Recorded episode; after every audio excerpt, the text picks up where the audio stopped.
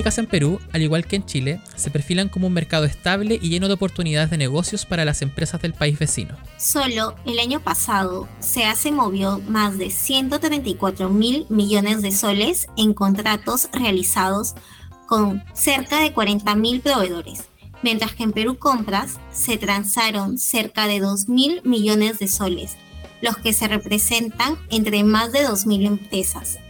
Para conocer más sobre cómo el Estado peruano realiza sus compras y conocer la experiencia de ser proveedor en Perú, conversaremos con una entrevistada que tiene vasta experiencia en este tipo de negocios. Hola a todas y todos, bienvenidos a Orden de Compra, el podcast de Licitalab. Mi nombre es Jorge Rubio, encargado de los contenidos en Chile, y en este episodio especial estaré junto a Sofía Gutiérrez, encargada de los contenidos de Licitalab Perú. ¿Cómo estás, Sofía? Hola, muy bien, Jorge. Y también nos acompaña Cristina Tavara, jefa de licitaciones y contratos de PAPCO Perú, empresa usuaria de Licitalab. ¿Cómo estás? Cristina, bienvenida a Orden de Compra. ¿Qué tal, Jorge? ¿Qué tal, Sofía? Es un placer estar con ustedes. Muchas gracias por aceptar la invitación, Cristina. Obviamente, Sofi también nos acompaña desde Perú.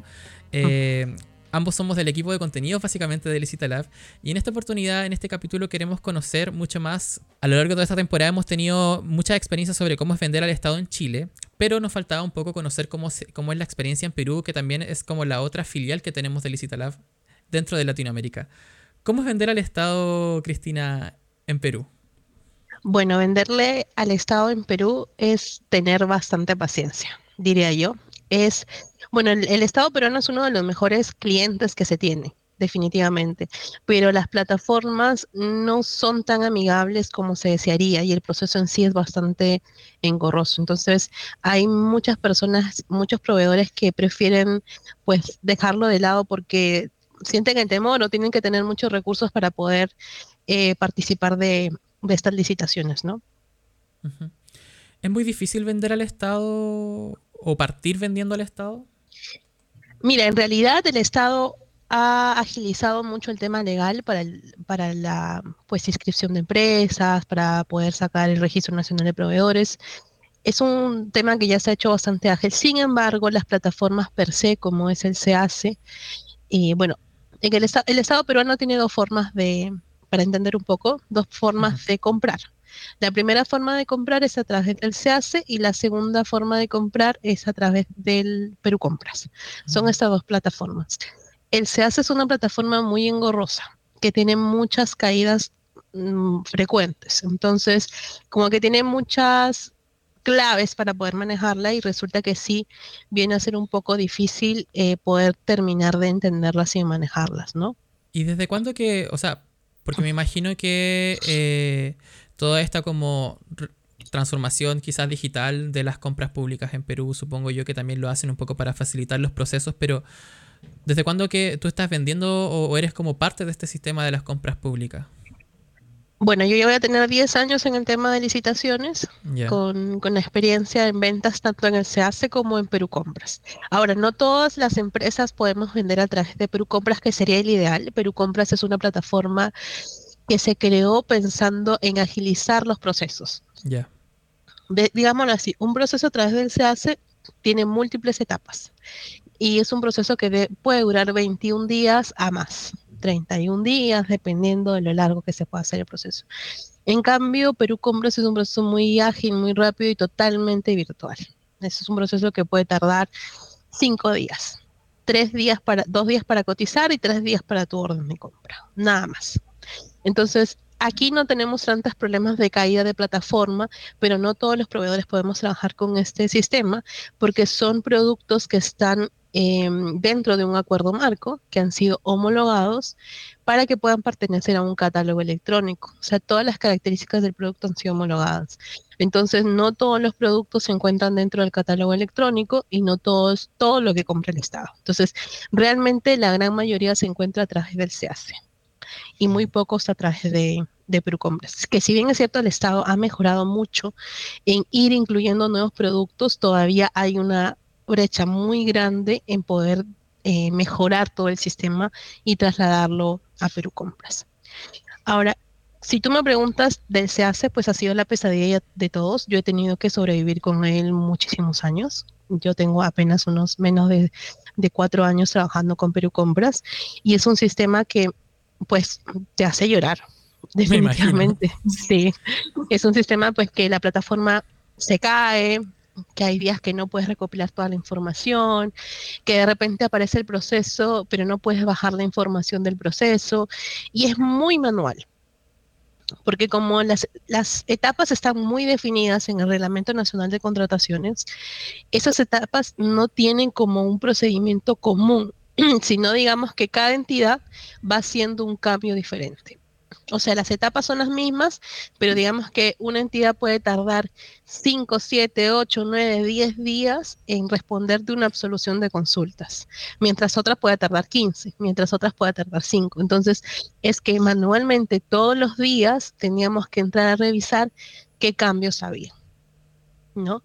Y antes todavía era aún más engorrosa, Jorge, porque tú tenías que presentar la documentación en forma presencial. O sea, yo tenía que viajar, bueno, yo no, sino el equipo también de licitaciones, en este caso de ventas, viajaba a la entidad que estaba 10 horas, 12 horas, 5 horas a dejar la documentación. Ya. Aún así todo se trabajaba como desde la plataforma. O sea, la plataforma solamente nos servía en ese momento, yo te hablo hace unos ocho años, solo servía para que tú visualizaras el proceso. Lo visualizabas, veías dónde estaba, en qué entidad, cuáles eran las bases, qué era lo que pedía, y ya armabas tu propuesta manual. y te ibas hasta la entidad donde era a la hora que te citaban, y si el bus no llegaba y si no tomabas en cuenta los tiempos, pues perdías todo el trabajo realizado. Luego el Estado mejoró esa parte y dijo, bueno, vamos a digitalizar la presentación de documentos y ya no vas a tener que viajar hasta el punto para el caso de bienes y servicios, sino vas a poder presentarlo eh, de forma virtual dentro de la plataforma. Entonces eso ayuda a que podamos participar en muchos más procesos, porque no, pues no es lo mismo destinar recursos para viajar muchas horas a diferentes puntos porque te quedabas sin, sin recurso humano, que hacerlo de forma virtual, porque yo podía presentar, no sé, 10, 5, 4 ofertas sin ningún problema porque no tenía la necesidad de la presencialidad, ¿no?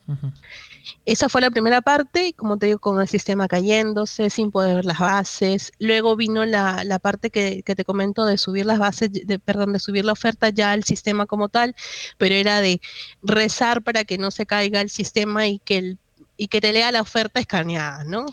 De no poner la oferta muy pesada o el PDF para ver y revisar dos, tres, cinco, diez veces de que tu oferta sea elegible y que puedan este, descargarlas los miembros del, comité. Ya luego pasamos a la maravillosa etapa de Perú Compras, que ha sido creo que la mejor de todas. Me he enamorado de Perú Compras y a todo el mundo les digo, por favor, tienen que pasar todos los proyectos a Perú Compras. Pero esa ha sido más o menos la historia de cómo se ha venido manejando, eh, bueno, por la parte, por lo menos de mi vivencia, en la parte de contratación pública, ¿no? Claro, una pregunta, Cristi ya que has hablado de ambas plataformas, ¿cuáles crees que son las diferencias claves entre ambas? Digamos que la, rapidez y la automatización del tema de los procesos, ¿no? Mientras eh, Perú Compras es, es automática, yo no tengo que hablar con nadie, yo no tengo que averiguar nada, las, las condiciones están bien establecidas. Alguien pide un producto, me da las condiciones que necesita, lugar de entrega, plazo de entrega si es que fuera necesario, y yo lo único que tengo que hacer es decirle cuánto le va a costar, más nada. Pasa la medianoche, dependiendo del tipo de, compra que tengamos, que generalmente en las más grandes se llaman gran compra, a las 12 y 45 aproximadamente yo sé si gané o no el proceso. No, hay nadie es súper rápido. No hay nadie que revise mi oferta para ver si, ay, te equivocaste en una firma, no foliaste este documento, a que este documento no está legible, no que me parece que esto está mal. No. El sistema ya homologó todo y tú estás apto para poder venderle. Solamente dime cuánto me va a costar. Y si tienes la mejor oferta, pues ganaste. Lo cual es una maravilla, porque antes en el sistema se hace lo que pasaba era que tienes a una persona, a un grupo de personas, en este caso tres que era el comité, revisando tu documentación y había mucho criterio personal. Entonces, digamos que no todos los agentes públicos pues trabajan de una forma correcta. Entonces, era pelear constantemente para que tu propuesta sea revisada eh, lo más eh, transparente posible, ¿no? Entonces, básicamente, esas dos cosas son fundamentales, ¿no? La transparencia de la información, la automatización del proceso y la rapidez del mismo. Y ustedes, supongo yo que, porque igual estamos hablando de Papco Babin, que es un proveedor gigante en, su rubro dentro de... Dentro de, de tuberías. Claro, de tuberías y además, eh, sobre todo como, como proveedor del Estado, eh, me imagino que ustedes vieron también todo este proceso de transición, de pasar como de un sistema al otro eh, y también ver todos sus beneficios. ¿Cómo fue esa, esa transición también? Mira, yo participé de esta transición, digamos que Perú, la transición de Se hace Perú Compras es mi hijo, ¿no? Porque tuvimos que, tuve que hacer el desarrollo total de los catálogos electrónicos en una plataforma que no conocíamos. Entonces, no te voy a mentir, Jorge, al comienzo yo tuve un cierto temor o renuencia a no creer que funcionara tan bien. Yo decía, no es posible, hay algo aquí, no lo puedo creer, no puede ser tan bueno como me lo pintan. Bueno, sin embargo, la empresa siempre apuesta por los lineamientos que tiene y por la política en, primero, innovar, y era algo que el Estado peruano nos invitó a que lo, lo ayudáramos y pues como empresa respaldáramos este cambio. Entonces, realmente fuimos los primeros en el país, en el rubro, en asistir a las reuniones y respaldar el proceso que se estaba dando. No ha sido sencillo porque nosotros manejamos una larga gama de productos y era digitalizar todas las características del producto de forma manual, porque si bien es cierto el, sistema es muy automático, la carga es manual. O sea, yo tengo que cargar cada producto con cada una de las características buscadas previamente que yo ha eh, es un trabajo en conjunto que se hizo con Perú Compras, ¿no? Donde yo tuve que entregar toda la información de los mm, diámetros del producto, espesores del producto, rigideces del producto, presión del producto, qué sé yo. Todas las características de nuestras tuberías en unas tablas súper grandes donde ellos revisaban la información y posterior a eso yo ya encontraba esta información precargada en el sistema y tuve que hacer una ficha por cada uno de los productos. Entonces, te imaginas la cantidad de, información que tuvimos que procesar, es increíble. Me imagino. Y, posterior a eso, yo recuerdo muy bien esta etapa porque teníamos plazos muy cortos para salir en vivo, entonces teníamos, hacíamos amanecidas para poder llegar a los tiempos, ¿no? Y posterior a eso era cargar la ficha ya para poder empezar la venta. Y esta carga también era ficha por ficha, no era una carga masiva. Entonces era ha sido un proceso engorroso, fue un proceso largo, de mucho aprendizaje, de, mucho miedo también, porque no conocíamos bien el, cambio, pero resultó que fue una de las mejores decisiones, creo yo.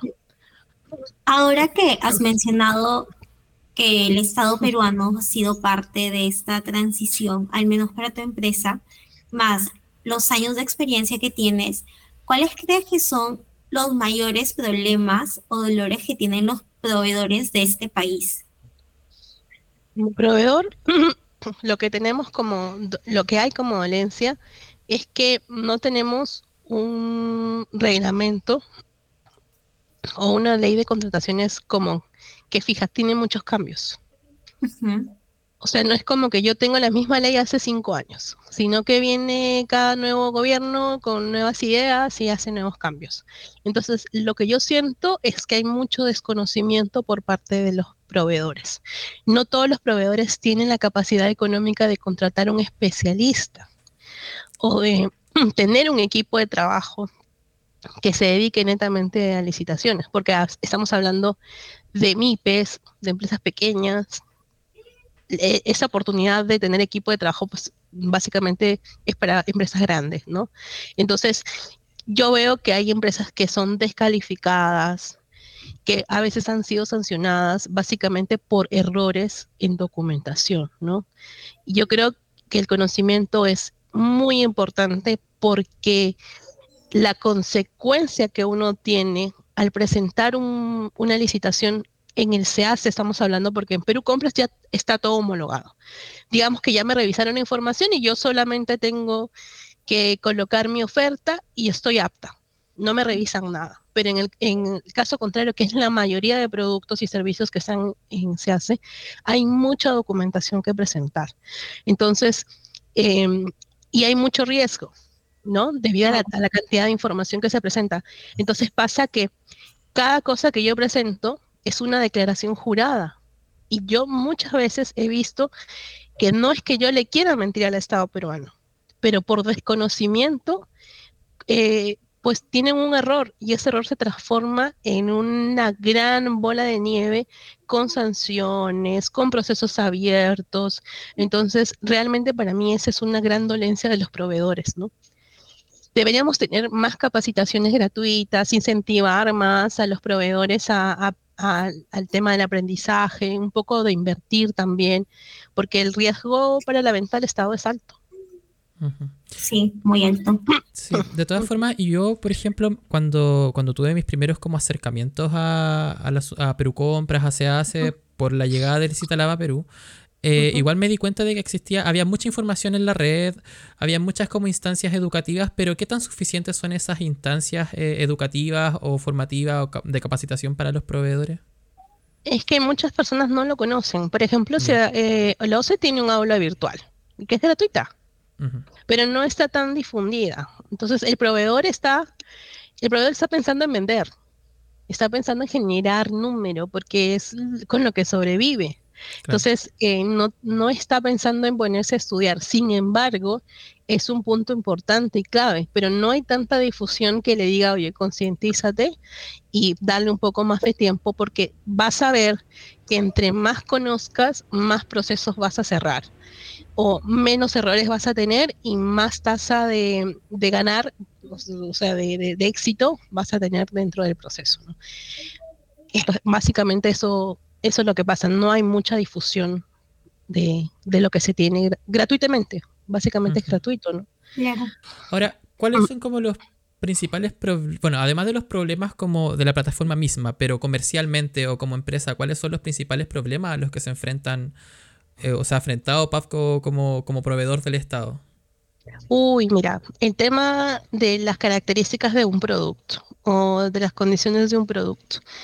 Yo siempre digo esto y hago este ejemplo porque este, eso no pasa en, digamos que en otros países, bueno, por lo menos que no estén en Latinoamérica, ¿no?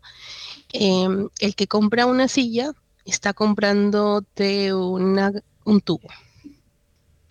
Entonces, no, pues no es especialista, de repente tienes, y no es que yo te tenga que decir, no, tienes que tener un especialista para cada tipo de producto, pero sí una persona que tenga por lo menos un conocimiento básico del tema de licitaciones y de los productos que se van a comprar. Esto debe ir acompañado, está bien. Quien compra puede ser un administrador, pero el acompañamiento de la parte técnica, del área técnica, del área usuaria debe ser vital y eso no pasa. Por ejemplo, en nuestro gran problema, y era con lo que luchábamos todo el tiempo, es el tema de las características del producto. Entonces, de repente salió una licitación donde iniciaba las bases del proceso pidiéndote un tubo de desagüe con las características de un tubo de agua que no tienen nada que ver. O un producto que era PVC, que es el, el, producto, digamos, que la mayoría utiliza o conoce, pero venía acompañada de características de un tubo de polietileno que estás hablando de algo totalmente diferente. O decían, no, eh, necesito pues que el tubo pese 100 kilos. Imposible. Por el, el, diámetro que tú me pides y por la característica que me pides, el tubo va a pesar 3 kilos. O sea, no hay forma que yo te entregue un tubo de 100 kilos. O entrégame en color morado, perdóname, no, no, las reglas, la norma técnica peruana de ese tubo no me exige que te lo entregue un color morado. Me dice que esos son los que yo te puedo entregar. Entonces, Pasco Wabin se caracteriza por la calidad del producto. Nosotros no escatimamos en el tema de calidad. No hay manera. Eh, esa es nuestra bandera. Nuestros productos tienen que cumplir integralmente con la norma técnica peruana y exigimos siempre, esa, esa es nuestra bandera de exigirle al Estado que se cumpla el cumplimiento de la norma, valga la redundancia. Que todos los que le vendan cumplan, porque es la única forma de asegurarse que tienen un producto de calidad que va a funcionar y que va a cumplir con la garantía que necesita el Estado. ¿Por qué? Porque hay que pensar en el beneficiario que va a recibir estos tubos.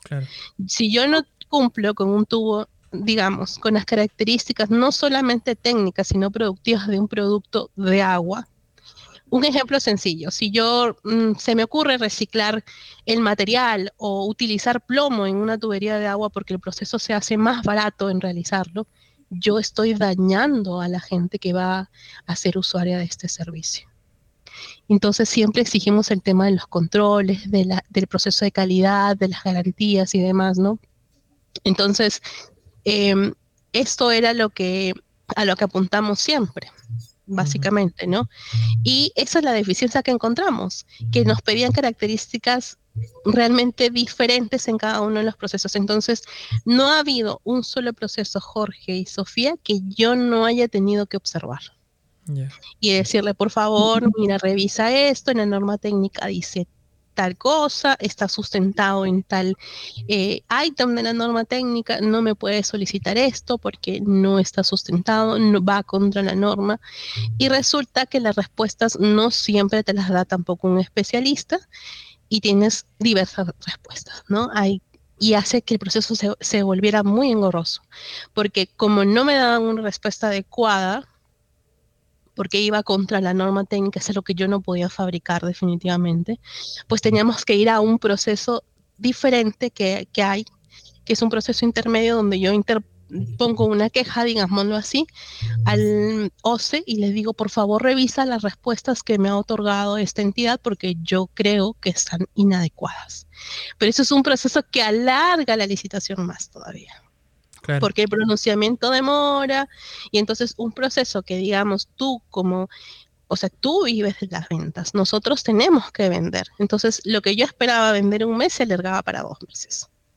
Y entonces me cambiaba todo lo que yo tenía planificado dentro del mes. Pero era la única forma, no podía vender lo que me estaban pidiendo, ¿no? Claro. básicamente eso es lo que, ese es la gran, el, gran problema al que nos enfrentamos cuando se trabaja con el SEACE. Eso ya no pasa con Perú Compras. Porque está todo más estandarizado, ya las características están arriba. Exacto. Ya, o sea, todos tenemos que cumplir con la norma técnica, todos hemos declarado el cumplimiento de la norma técnica, las características están establecidas. No es que yo mañana se me ocurra que voy a pedir un tubo rosado porque no lo voy a encontrar dentro del sistema porque no está estandarizado. Pero igual ahí, ahí también te agrega como una especie de responsabilidad extra como proveedor en el SEACE sobre todo porque casi tienes como que cumplir una, un rol también como de, eh, como de, no sé, eh, en simples palabras como educar al comprador de que lo que está pidiendo va de esta forma. O sea, igual es un peso extra. Exacto, y hay, y hay que ser conscientes. Y no le puedes pedir a todos que, que actúen de la misma buena fe. No, no hay forma. Entonces, este, claro, nosotros eh, es un tema personal, es un tema de política de empresa, pero no todos, eh, pues, toman en cuenta esto, ¿no? Y, eh, lo, que, lo que pasaba también es, es lo que siempre dicen, ¿no? Y escucho en las licitaciones a un papelito aguanta todo. Mientras yo coloque un documento donde diga, no te preocupes, este tubo va a pesar 100 kilos, aunque yo sé que no es verdad, y lo declaro bajo juramento y puede ser que la entidad me lo, me lo, me lo acepte, listo, le vendí al Estado. ¿Pero qué le vendí? Algo que no está bien, algo que no existe, algo que no le voy a cumplir. Entonces, eso es algo con lo que nos hemos encontrado muchas veces, porque no todas las empresas tienen la misma política, ¿no?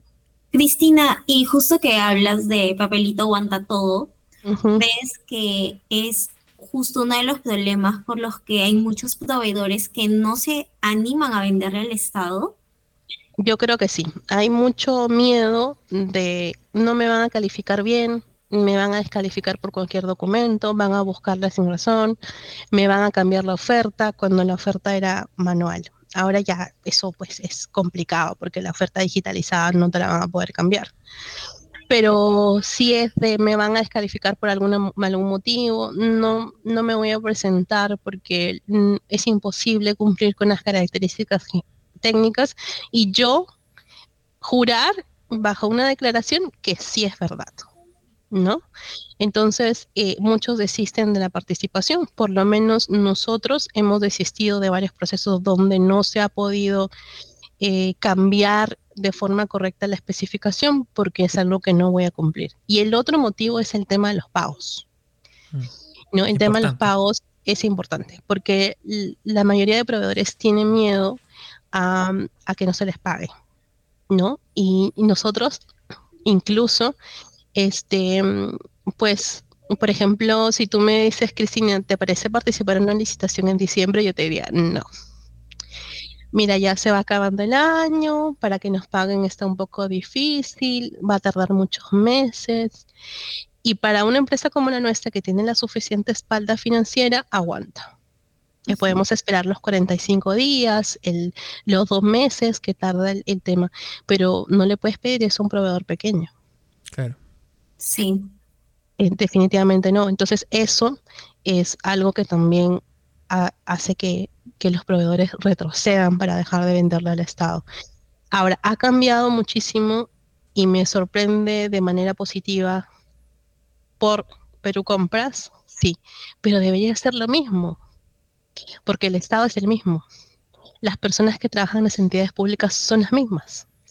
Pero ¿cuál es la diferencia? Que dicen, no, si no le pago a este proveedor que me vendió a través de Perú Compras, va a mandar su queja y seguramente Perú Compras me va a notificar una carta que le pague, me van a poner en el, en el semáforo que soy una entidad que no paga y la gente no me va a querer vender. No, a los de Perú Compras sí, sí págales rápido, relativamente rápido. Y a lo del hace no, a ellos sí demórales porque ¿dónde se van a ir a quejar? Entonces, no debería. Son las mismas personas trabajando. No hay condiciones parejas para ninguno, para los dos sistemas. No hay una condición pareja porque, bueno, nosotros, digamos que en Perú Jorge, este, en Perú Compra Jorge nos ha ido muy bien con el tema de los pagos. Mm, es más, yo no tengo que estar llamando y diciéndole, oye, por favor, págame, por favor, más. No, el proceso corre solo. A mí me notifican el pago.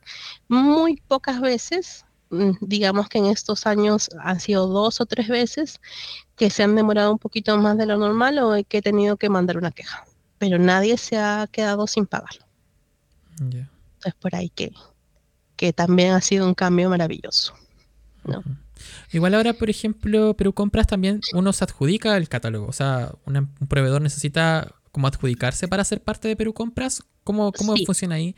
Y, Mira. porque yo me acuerdo también una de las entrevistas que tuvimos al comienzo, hace mucho, cuando, cuando recién partíamos en Perú, tú me comentabas de que igual eh, te tocaba como Papco Perú y encargaba como de, la, de las licitaciones de Papco Perú, eh, también como hablar con distribuidores de tu marca para que pudiesen entrar como al sistema. ¿Cómo también ahí, o sea, cómo se entra a Perú Compras? ¿Y cómo se hace también cuando no eres un distribuidor, o sea, un, proveedor tan grande como lo es PAFCO en este caso? Nosotros trabajamos de dos maneras como Perú Compras, como dueños de marca y como distribuidores. Y al mismo tiempo, como dueño de marca, yo tengo subdistribuidores. Entonces, ¿qué pasa? El primer paso lo da el dueño de la marca, que es registrando la marca, homologando los productos, las características y colocando el catálogo de su de sus productos. En este caso nosotros creo que manejamos un SKU de más de 3.000 productos. Una vez que yo tengo todo listo, yo fui, yo fui em, me dieron mi acreditación de marca dentro del catálogo electrónico. Hay fechas establecidas para cada catálogo electrónico. No es que yo, o sea, por ejemplo, darte un ejemplo claro. Sofi hoy día quiere vender tuberías en el catálogo electrónico de tuberías. El eh, Perú Compra se va a decir, discúlpame Sofi, no puedes.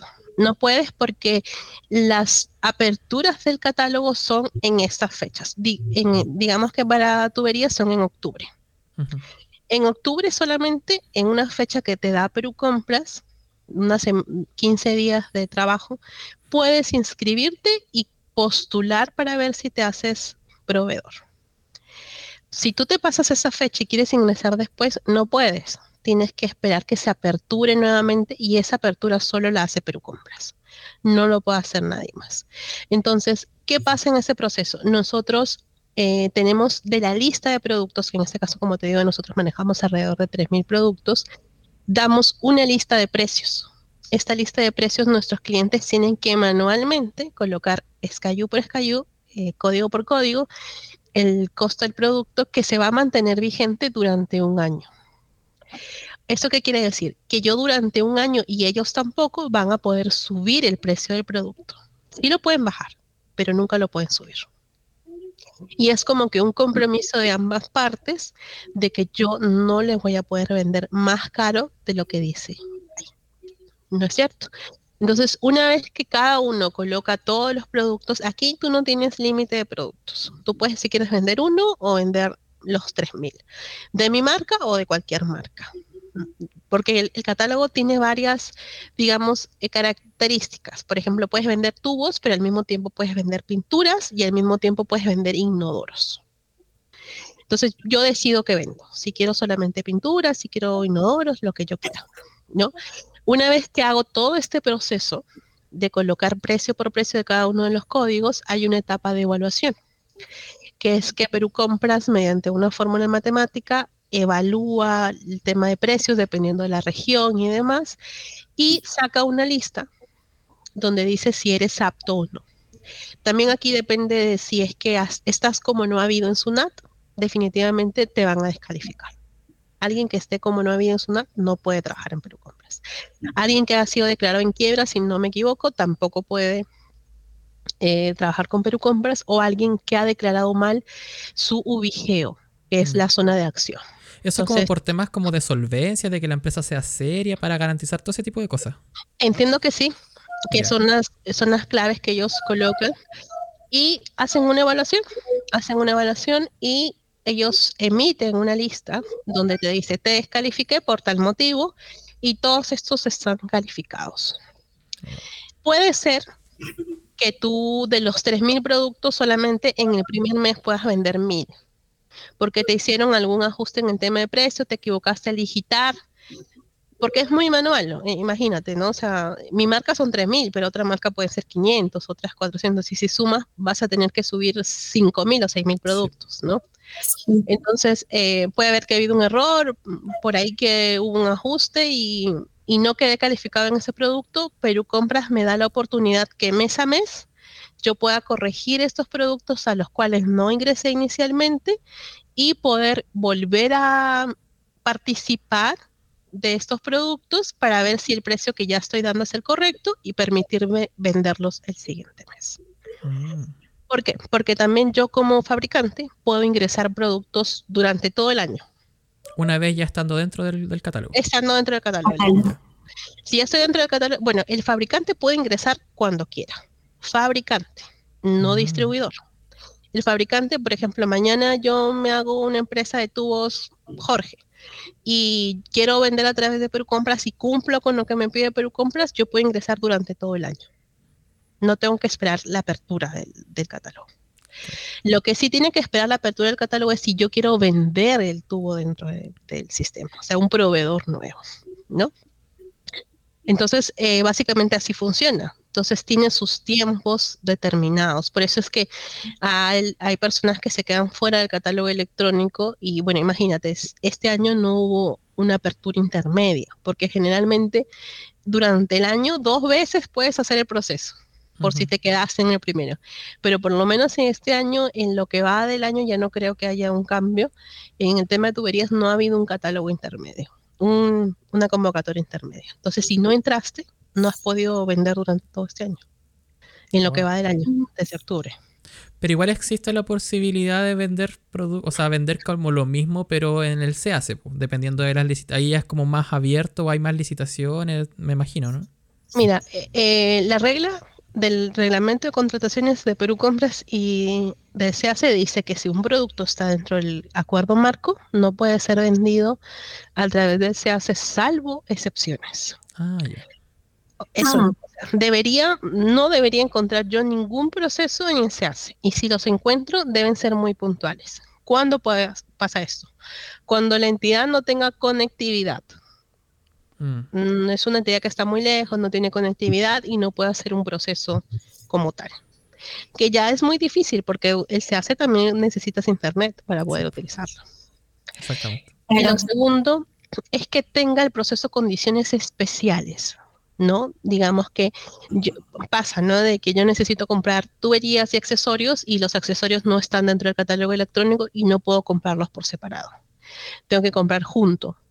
O necesito un cronograma de entregas o una condición especial, pero para eso la entidad le pide una autorización a Perú Compra sustentando por qué no lo va a comprar a través del catálogo electrónico. Y ahí donde les da Perú Compra la autorización y recién ellos pueden o sea, lanzar ese proceso a través del SEACE. Existe también, eh, como todos, eh, que hay entidades que no piden permiso y simplemente quieren evadir el catálogo electrónico y nosotros como proveedores podemos hacer la denuncia, que también es virtual, donde le dices, por si acaso, pero compras, yo te aviso que esa entidad está sacándote la vuelta, ¿no? Y ellos actúan muy rápido, la verdad, y generalmente el proceso se cae. Claro. Sí, pasa así. Bueno, menos nosotros hacemos eso mucho porque eh, para nosotros, como te digo, el hecho de que nadie tenga que estar revisando documentación a criterio propio hace que el proceso sea más transparente. Exactamente. ¿no? Nosotros nos conviene muchísimo el tema de la transparencia. Bueno, como a todos, ¿no? Claro. Igual ahí con lo que me dices se me hace la imagen de que Perú compra y se hace son sistemas súper rígidos igual, porque por lo menos acá en Chile, en mercado público, que es como el que engloba todo, eh, también existe convenio marco, existe, o sea, que, que, funciona así, es muy igual a Perú compra pero hace poquito no se habilitaron las compras ágiles, eh, donde muchas de las compras que se hacían en convenio marco pasaron a, hacerse por compra ágil. Entonces como que ahí existía esa flexibilidad de que si no estabas en el convenio marco igual podías lograr vender los productos en estas otras ah. modalidades. Eh, allá en Perú parece que es más rígido. No rígido. O sea, si tú no estás en convenio marco no puedes vender nada en convenio marco. Puedes vender en el SEACE, sí. Pero acuérdate que ese producto casi nunca lo vas a encontrar ahí.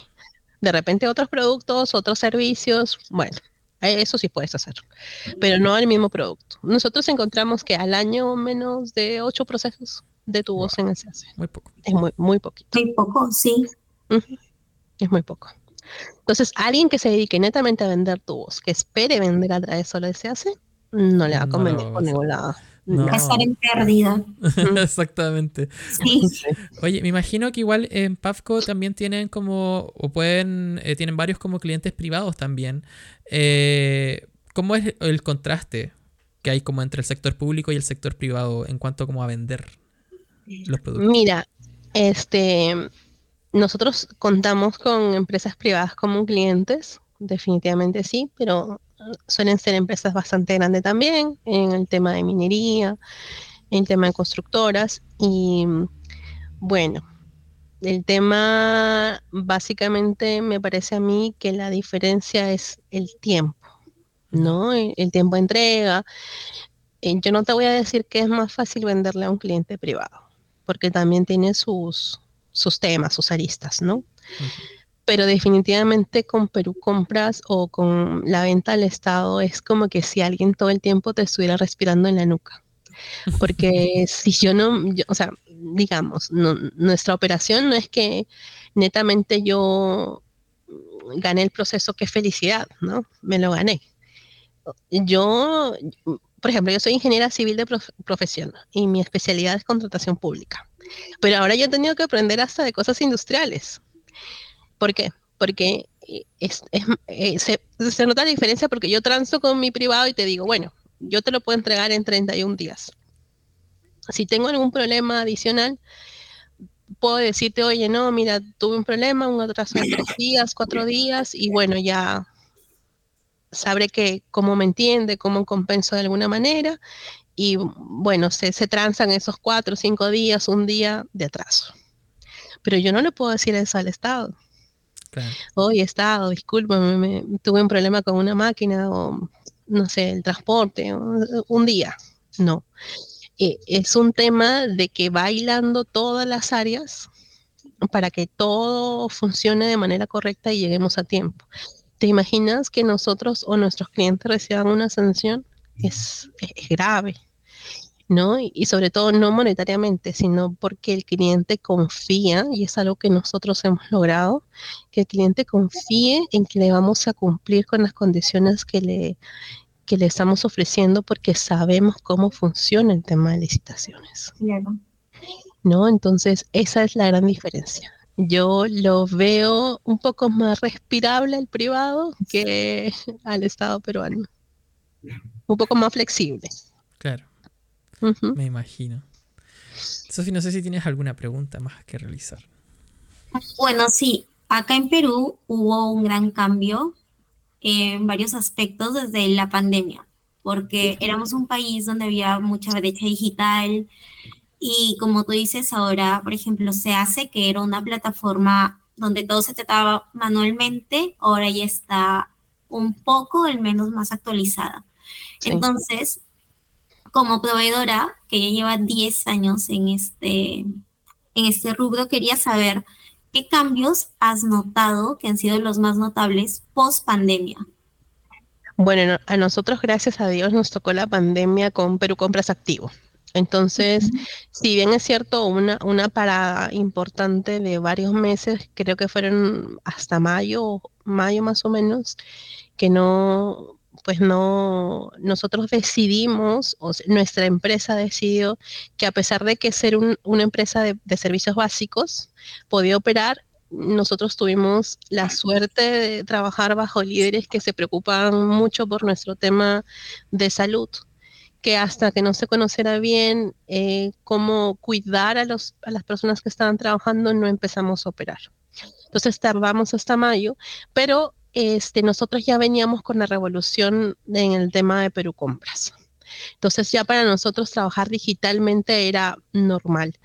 Lo que sí ha mejorado mucho es que, por ejemplo, en el tema del hace la documentación, quejas y todo lo demás, de recursos se presentan de forma digital. Eso es lo que yo he visto, ¿no? Pero para nosotros que ya estamos 100% eh, enfocados a Perú Compras, ha sido una continuidad nada más. ¿No? Una continuidad de algo que ya está 100% en el sistema. Yo quiero enviar una carta a, una, hacer un proceso, tengo mi, mi mm, usuario para trámites en Compras y elijo qué trámite voy a hacer y subo mi cartita, ¿no? O lo que quiera subir y ellos me responden por ahí. Es más, ni siquiera tengo que ir a presentar el documento físicamente. Entonces, eh, por ese lado, como que nosotros ya estábamos encaminados a la digitalización completa. Claro. Y al menos has notado la diferencia en que ahora hay más proveedores en Perú Compras a raíz de, de esta etapa. Sí, hay mucho. Hay mucho, claro, mira, cuando nosotros ingresamos al catálogo electrónico y le creímos a Perú Compras en esta nueva revolución, no sé, creo que empezamos cuatro empresas, tres empresas este, fabricantes, ¿no? Ahora hay muchas, ahora hay muchas que se han ido sumando y, lo cual es bueno, ¿no? Yo tenía, yo no te miento, tenía muchas, eh, muchas inquietudes porque decía, ¿cómo es que la persona que está atrás del escritorio elige mi ficha para vender? ¿No? ¿Cómo, es, para, cómo es que decide comprarme o invitarme realmente a, a participar? Pero el proceso ha ido fluyendo muy bien y la competencia se ha ido haciendo más dura sin embargo, hay mucho espacio para crecer, porque no ha dejado el catálogo como tal, bueno, yo te hablo del catálogo donde yo trabajo, ha crecido muchísimo. Entonces, em, vemos cómo ha sido la tendencia del crecimiento en la compra. Entonces, hace que, bueno, hay más competencia, pero también hay más espacio. Entonces que ahí, bueno, ahí mismo hay una pregunta que, dejó la Sofía y que la, voy a tomar igual para ahí también ir cerrando. ¿Cuáles son como las oportunidades que ves para el futuro de las compras públicas en Perú? ¿Y cuáles también son los consejos que les puedes dar a estos proveedores que están pensando si lanzarse a la piscina o no?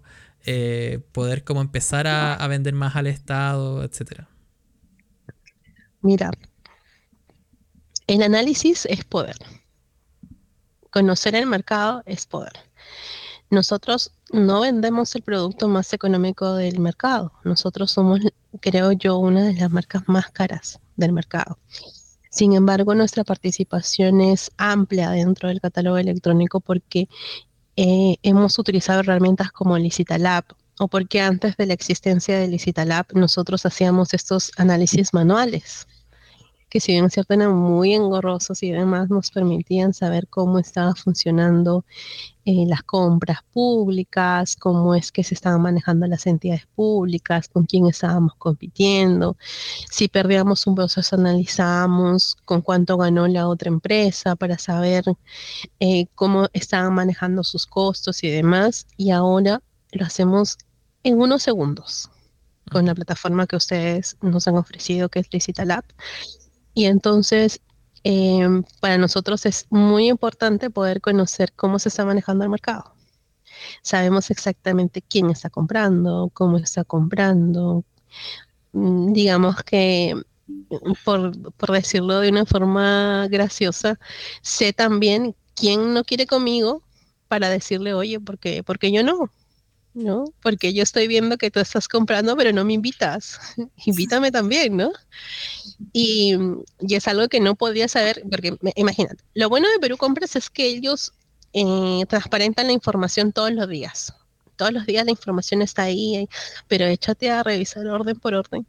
Claro. De las, salen mil, por decirte al día. Y analiza las mil, una por una. Complicado, mucho trabajo es mucho trabajo. Lo puedes hacer, pero es mucho trabajo manual. Entonces, si vas a tener una persona para que se dedique a hacer eso, no, no tiene mucho sentido, ¿no? Entonces, mi consejo es que saquemos provecho de las herramientas que se tienen ahora digitales para poder conocer el mercado, que no le tengan miedo de vender al Estado. El Estado es un muy buen cliente y que nos empapemos de conocimiento, que era lo que les decía al comienzo del podcast, ¿no? Poder eh, ir acorde con los cambios que se tienen y conocer todo lo que está pasando alrededor del tema de contratación pública con todas las herramientas que tenemos, ¿no? En el caso de Perú Compras, ellos hacen videos y conferencias casi a diario para explicarte cómo funciona el sistema, las etapas del sistema, por cada catálogo electrónico ellos están haciendo estas mesas de trabajo eh, y todo está publicado. Entonces, realmente, pues es, cuestión de darse un tiempo. Y eso sería yo lo que les diría a los proveedores nuevos. No tengan miedo. El Estado va a ser y va a resultar ser su mejor cliente, pero prepárense. Prepárense y analicen cómo está funcionando el mercado porque eso es lo único que les va a permitir a ustedes poder mejorar su tasa de éxito. Y ahí hay una coincidencia muy bonita o, muy importante también con el sistema de compras de acá en Chile, sistema de compras públicas, que en uno de los capítulos Mabel eh, Contreras, que es especialista en mercado público, nos decía mucho eso, como de no lanzarse a la piscina eh, sin eh, haber estudiado antes. O sea, como que el sistema de compras, el, sistema de compras públicas no es un llegar y experimentar y probar suerte, sino que hay que estudiar mucho porque igual es costo. La pérdida es muy, es, muy costosa. claro, es que mira, yo como proveedora mañana dejo de trabajar en Pafco Wabi y decido lanzarme a venderla al Estado. Lo primero que sería es analizar el mercado para ver cuáles son las mejores oportunidades que se tiene y en qué mercado. Si quiero vender, no sé, botas al Estado, quiero ver cuánto es el mercado de, botas en el Estado, porque digamos, si el Estado solamente compra medio millón al año, pues es la única oportunidad que tengo para vender y para lo que necesito mantener, mantener mi empresa y mis costos, eh, no voy a asegurarme ganarme yo solita el medio millón. ¿Con quién voy a competir? De repente compito con empresas muy grandes que van de forma directa.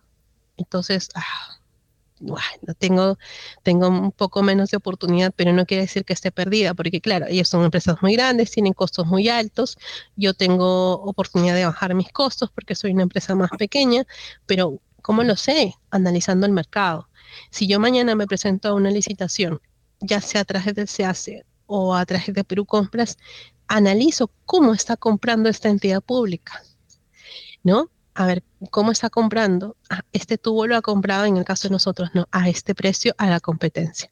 Definitivamente si yo me voy 10 o 20% más arriba, lo más probable es que pierda. ¿No?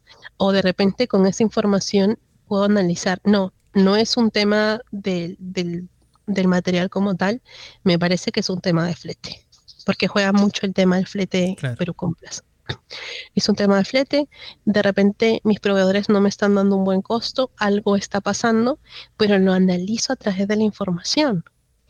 Pero no me puedo lanzar un proceso sin saber nada, sin saber con quién estoy compitiendo, sin saber cómo es la tendencia de compra de la entidad, eh, cómo se están manejando los precios. No puedo, ¿no? Sería hacerme un harakiri no, el mercado, yo coincido con Mabel, no está para, para ir a experimentar, sino para aplicar todos los conocimientos y la información, repito, es poderosa. Nos va a permitir ser más exitosos, definitivamente. Y la información está ahí, que es una de las ventajas del, sistema de compras públicas. Sí, la, información está ahí. La transparencia, en el caso de Perú Compras es muy, muy fácil, muy fácil poder este, acceder a esa información. En el caso de SEAS es un poco más engorrosa, mm, más lenta todavía, pero este, bueno, ahí yo resalto el tema de Licitalab, ¿no? Para mí ha sido una maravilla poder encontrarlos y poder analizar eh, todo este banco de información en, eh, Jorge, en un minuto. es, menos de un minuto. Entonces es como que yo quiero saber esto y listo. Eh, uso el sistema y ya. Pero no es solamente y va nuevamente, el, software está ahí. Es cómo lo utilizo yo, cómo le saco el provecho. Yo lo puedo contratar, pero si no lo aprendo a utilizar y no saco el máximo de información que puedo, entonces tampoco, tampoco hace magia, ¿no? Claro, es inversión perdida. Es inversión perdida. Entonces, es, no solo, tengo es, este software que me permite a mí ser muy ágil. Ahora, ¿Qué hago con toda esta agilidad de información? ¿Cómo la analizo? ¿No? ¿A dónde voy? ¿No? Porque claro, yo no me puedo quedar con todo lo que ustedes me otorgan, pero tienen una, una base de amplios tan, una base de datos tan amplia que yo la puedo descargar y puedo hacer mi propia base de datos con la que quiera saber. Pero ya depende de cada uno de los, de, de los proveedores. O sea, es qué tanto quiero vender, qué tan exitosa quiero ser en, las compras públicas. Ojo, que nadie te va a asegurar al 100% que tú te ganes un proceso, porque dentro de eso pueden pasar mil cosas. En el caso de Perú, compras 10 centavos hacen la diferencia, 5 centavos. Yo he perdido procesos por 10 soles. 10 soles, ¿te imaginas? Era de, ay, yo iba y le daba los 10 soles, pero que me den la buena proveedora. Claro. 10 soles, ¿no? Es una nada. Es una nada. 10 soles me ha pasado. Entonces es, bueno, estamos yendo bien porque analicé el mercado, pero no podía llegar al punto de saber que iban a ser 10 soles de diferencia. Estoy cerca, muy cerca. Algo chiquito tengo que afinar, pero la siguiente no me va a pasar y definitivamente no me volvió a pasar que he perdido por 10 soles, ¿no? Eh, ya por un montón más grande, de repente, ¿no? Y es frustrante. Pero ya, es frustrante, pero es como que vas aprendiendo, pero es como que no me quedo con que, ah, ya perdí, bueno, ya perdí, ya la siguiente voy a ver cómo voy, pero que vas a ajustar, ¿no? Que vas a ajustar. Entonces, básicamente así. Acá en decimos nosotros te damos los datos, tú haces crecer tus ventas. Exacto. Para que se entienda mejor la relación entre Licitela y los proveedores que nos utilizan. Mira, eh, la información es tan vital, Jorge, Sofía, es tan, tan vital que uno pues hace maravillas, la verdad. Nosotros incluso eh, podemos saber y monitoreamos a nuestros clientes o sea, llegamos a ese rango de, información porque como, o sea, no nos quedamos con, la información que ustedes nos reportan, sino vamos analizando también la base de datos y, por ejemplo, sabemos, ah, mi cliente está vendiendo esto, pero también está vendiendo esto y qué porcentaje soy yo de su venta. No, ah, ¿y por qué no estás vendiendo más porcentaje de, de mi marca? Y entonces tenemos un monitoreo constante y como que los clientes también dicen, ah, pero ¿cómo saben tanto? Ah, nosotros estamos analizándolos todo el tiempo. ¿O qué te falta? ¿Por qué no soy yo tu prioridad de venta? ¿no? Porque no me eliges a mí primero. Ah, no, mira, no, no te elijo por tal motivo. Ah, bueno, vamos afinando las cosas, pero, pero lo sé, lo sé de primera mano. No dejo que crezca o se haga en espacios más grandes, cuando ya no las pueda revertir, ¿no? Y así también vamos captando clientes nuevos vamos captando clientes nuevos que de repente no hemos llegado con ellos porque no los conocíamos, pero vemos que tienen un buen desempeño dentro de la plataforma y vamos a, teniendo ciertos acercamientos y demás. O sea, realmente nosotros le respiramos en la nuca a los clientes con la información. Somos bien, este, bien exigentes, ¿no? Con el análisis de la información. sí. sí. Eso yo creo que es como la gran conclusión entonces, como de, ser más proactivo, estar siempre como estudiando, utilizando los datos, etcétera. Así que eso, muchas gracias Cristina por toda esta conversación muy interesante donde pudimos conversar y conocer a fondo un poco más sobre el sistema de, de, compras públicas en Perú, que está, yo creo, recién comenzando a modernizarse y a firmar su modernización. Así que eso, muchas gracias Cristina por toda tu, tu experiencia, por todo tu, tu conocimiento. No, ha sido un placer este, compartir con ustedes. Definitivamente sí, estamos mejorando mucho en el tema de la automatización, de la digitalización, de la modernización de las compras a través del sistema público. Pero, este, nada, cierro nuevamente diciéndoles que necesitamos conocer, necesitamos aprender y necesitamos analizar. Eso es lo que necesitamos ahora. Exactamente. Listo. Gracias, Cristi, porque tu testimonio, bueno, esta entrevista ayudará a que varios proveedores se animen a venderle al Estado. Exactamente. una gran motivación, la verdad. Sí. Muchas gracias, chicos. Y la invitación igual eh, queda disponible para que puedan revisar el blog de Licitalab Perú, donde eh, Sofi le hizo una entrevista a Cristina también, comentándonos su caso de éxito y la experiencia que han tenido con Licitalab específicamente.